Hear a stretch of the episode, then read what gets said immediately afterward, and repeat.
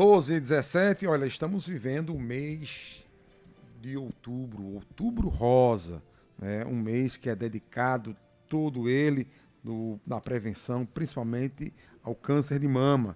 Já estamos em linha com a médica especialista em saúde da mulher, a doutora Andréa Larissa Ribeiro.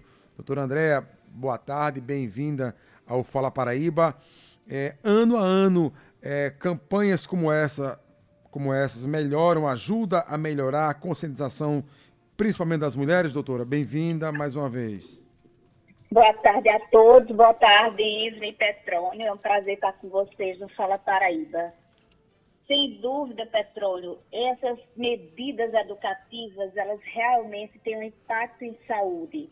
Conscientizar as mulheres é muito importante, devido a gente ter cada vez mais casos de câncer de mama. E muitos a gente pode, sim, diagnosticar, tratar e também prevenir que eles aconteçam. Então, são fundamentais essas campanhas que acontecem em todo o mundo. Quando a gente fala sobre prevenção e quando a gente fala de uma doença tão complicada quanto o câncer, é sempre importante dizer assim: as campanhas falam para as mulheres tocarem no próprio corpo, fazerem um autoexame.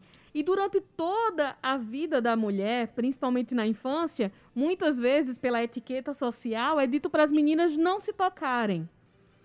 E aí como é que faz? Mudar essa educação que é dada a educação sexual tem uma importância nesse processo de as, das mulheres serem educadas desde sempre a tocarem e conhecerem o próprio corpo? Excelente questionamento, Lívia. Cada vez mais eu trabalho na atenção à saúde da mulher para quebrar esse tabu. Na educação sexual, a gente tem que ensinar, sim, a mulher se tocar, tocar e conhecer o seu corpo. Então, esses sinais são fundamentais. O autoexame faz parte dessa prevenção para diagnosticar um nódulo pequeno.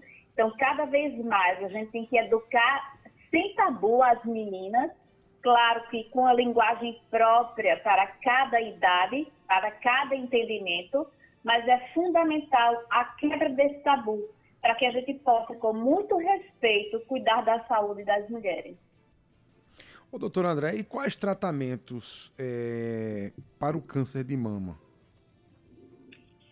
A gente tem um tumor na fase inicial, ele vai fazer um tratamento que pode ser inicialmente, que a gente diz que é um tratamento local.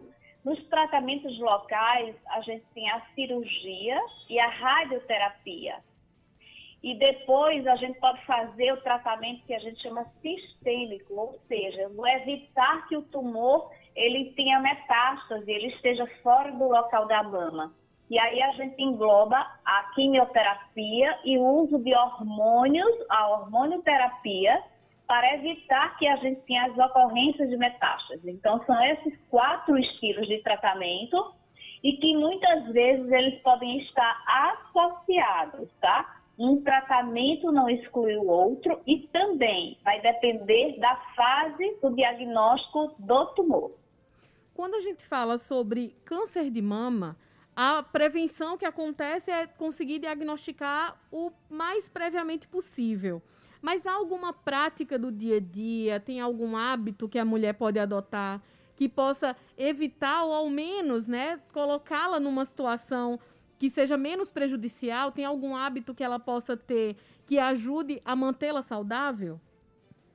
Sim, Ivna, o estilo de vida, e a gente, quando está falando estilo de vida, a gente tem que falar que é o manter um peso saudável, uma alimentação adequada, são atitudes fundamentais, são hábitos fundamentais para que a gente tenha uma prevenção, ou seja, menor possibilidade da mulher ter um câncer de mama. E isso se amplia para alguns outros tipos de câncer. Quando a gente fala no de mama, por que a gente está falando da gordura, de reduzir gordura, de reduzir peso? Porque a gordura no nosso corpo, ela não é só aquela parte que aumenta o nosso volume, mas a gente também tem uma produção de hormônios na gordura do nosso corpo. Então, conscientizar as mulheres é fundamental, porque de forma cultural as pessoas acham que a gordura é só aquilo que vai alterar a minha estética, mas não. A gordura ela é produtora de hormônios e principalmente de hormônios que estão associados ao câncer, como no caso da mama, que chama-se estrona, que é o, o hormônio que é produzido nessa gordura. Doutora, tem muitas mulheres que detectam é, nódulos é, nos seios e muitas, por ignorância, por falta de conhecimento, pensam logo que é um câncer. Não é bem assim, não é isso? Tem uma diferença entre nódulo, é, o benigno e o maligno, é isso? Sim. São duas coisas que acontecem muito com as mulheres que elas têm medo logo do câncer, né? A dor e o nódulo. É, é preciso dizer que as duas ocorrências, tanto os nódulos quanto as dores, elas podem acontecer em situações benignas e também no câncer. Então, meu aconselhamento, qualquer mulher que está nos escutando, diante de uma dor na mama de que, que não tinha, diante de um nódulo que ela acha que tem, a coisa mais fundamental, procurar um especialista e um exame adequado não vai negar que está sentindo aquilo, que tem um nódulo, que tem uma dor, e deixar para lá. Ele pode ser benigno, sim, mas ele pode ser um tumor inicial. E quando a gente, a senhora falou até agora sobre a saúde física, depois de um diagnóstico de câncer, por exemplo, a questão psicológica da mulher fica abalada. Como lidar com isso? E ela tem que procurar um médico, mas esse tratamento tem que vir acompanhado de uma questão psicológica também, né? Sim. É, é, todo tumor, ele gera um abalo psicológico. O tumor de mama, em particular, ele vai ter um impacto muito maior na saúde feminina devido à silhueta feminina, ela ser muito associada a essa estética. Então, imagine uma mulher que vai retirar uma mama. E é fundamental que a gente tenha, sim, o médico, oncologista, mastologista, ginecologista que acompanha essa mulher, tem que ter a capacidade de ampará-la, de cuidá-la como um todo e também, quando é necessário, acompanhamento psicológico. E nesse, nessa situação, eu ressalto também, Ivna, o quanto é importante as pessoas do convívio diário com essa mulher também fazer esse apoio. Aquela pessoa que vai ser o cuidador, aquela pessoa que vai vivenciar com ela as, as, as, todas as sessões de quimioterapia, né? E em relação a isso, eu posso falar até quanto cuidadora. A minha mãe teve há três anos um câncer de mama. E isso é fundamental, que a gente entenda isso. É tanto que isso é fundamental que eu costumava falar para minha mãe: mãe, hoje a gente tem quimioterapia. A gente acaba não se desvinculando tanto desse cuidado e é fundamental estar tá sempre estimulando o bom humor, que a gente sabe quanto as nossas emoções ela regula a nossa imunidade. Então, essa participação do psicólogo, todo esse contexto mental é imprescindível em mulheres que tratam de câncer de mama. Ô, doutor André, deixa eu puxar um pouquinho aqui a sardinha para minha brasa. Homem também pode ter câncer de mama, não é isso? O autoexame também no homem é importante? Também, Petrônio, e o que é mais sério, que o câncer de mama nos homens, apesar de mais raro, eles são muito mais graves. Então, essa palpação, esse exame da mama também é para homens. E qual é a gravidade? Porque se uma mulher tem um parente masculino que teve câncer de mama, ela também é de risco para câncer de mama. Então, os tumores de mamas em homens, embora sejam raros, eles são bastante graves. Os exames, é, a gente sabe que, a vez por outra, muda né, o protocolo do Ministério da Saúde. Mamografia ou ultrassom da mama. Nesse período, quais são as idades, a idade da mulher que ela tem que ficar mais atenta e correr para fazer esse exame anual, para fazer esse acompanhamento? Tá. A gente, quando fala em, em dessas avaliações mamárias pelo Ministério da Saúde, são com recomendações que eu acho que é mais o gestor que está vendo é, a saúde junto com recurso financeiro.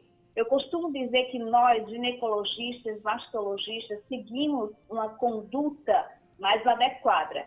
Nós orientamos a realização da primeira mamografia dos 40 aos, dos 35 aos 40 anos de idade. E depois seguimos um rastreamento a cada dois anos até a menopausa e depois anual. Isso aquela mulher que não tem risco. Agora, se ela tiver, por exemplo, a mãe que teve no idade precoce, que a gente diz abaixo dos 40 anos de idade, um câncer de mama, por exemplo, a mãe teve aos 30 anos de idade, essa mulher vai começar a mamografia aos 20. E é preciso dizer que para detectar em fase inicial o tumor, o exame por excelência é a mamografia. A ultrassonografia, ela vai complementar a mamografia e ela pode diferenciar se é um nódulo, ou seja, se é duro, ou se é cístico, ou seja, se aquilo tem líquido. Mas o exame fundamental de rastreamento chama-se mamografia. É tão importante que ele não perde para nenhum outro. Por exemplo, tem uma ressonância melhor que a mamografia. E por quê? Porque ela vê as microcalcificações que são a, o começo do tumor, como se apresenta, e muito pequeno, com 3 milímetros. Então, tal é a fundamental importância da realização da mamografia entre nós mulheres. Ô, doutora, é, adolescentes estão livres de qualquer perigo é, de apresentar algum nódulo ou câncer de mama ou não está totalmente descartado? Ah, o quê? Eu não entendi a primeira Adol. Adolescentes. Não, a adolescente ela não está livre. as adolescentes elas formam muito mais tumores benignos, que são os fibroadenomas, mas se ela tiver parentes de primeiro grau com tumores, ela é de risco. Embora na fase da adolescência a incidência do tumor de mama seja pequeno, mas ele não é zero. Então, cuidado com a saúde mamária é para todas as mulheres em qualquer idade e para mulheres e homens. Queremos agradecer muitíssimo a sua participação aqui no Fala Paraíba, a médica especialista em saúde da mulher e professora universitária Andréa Larissa Ribeiro. Muito obrigada por trazer essas informações e bom trabalho para a senhora. Muito obrigada, foi um prazer estar com vocês todos.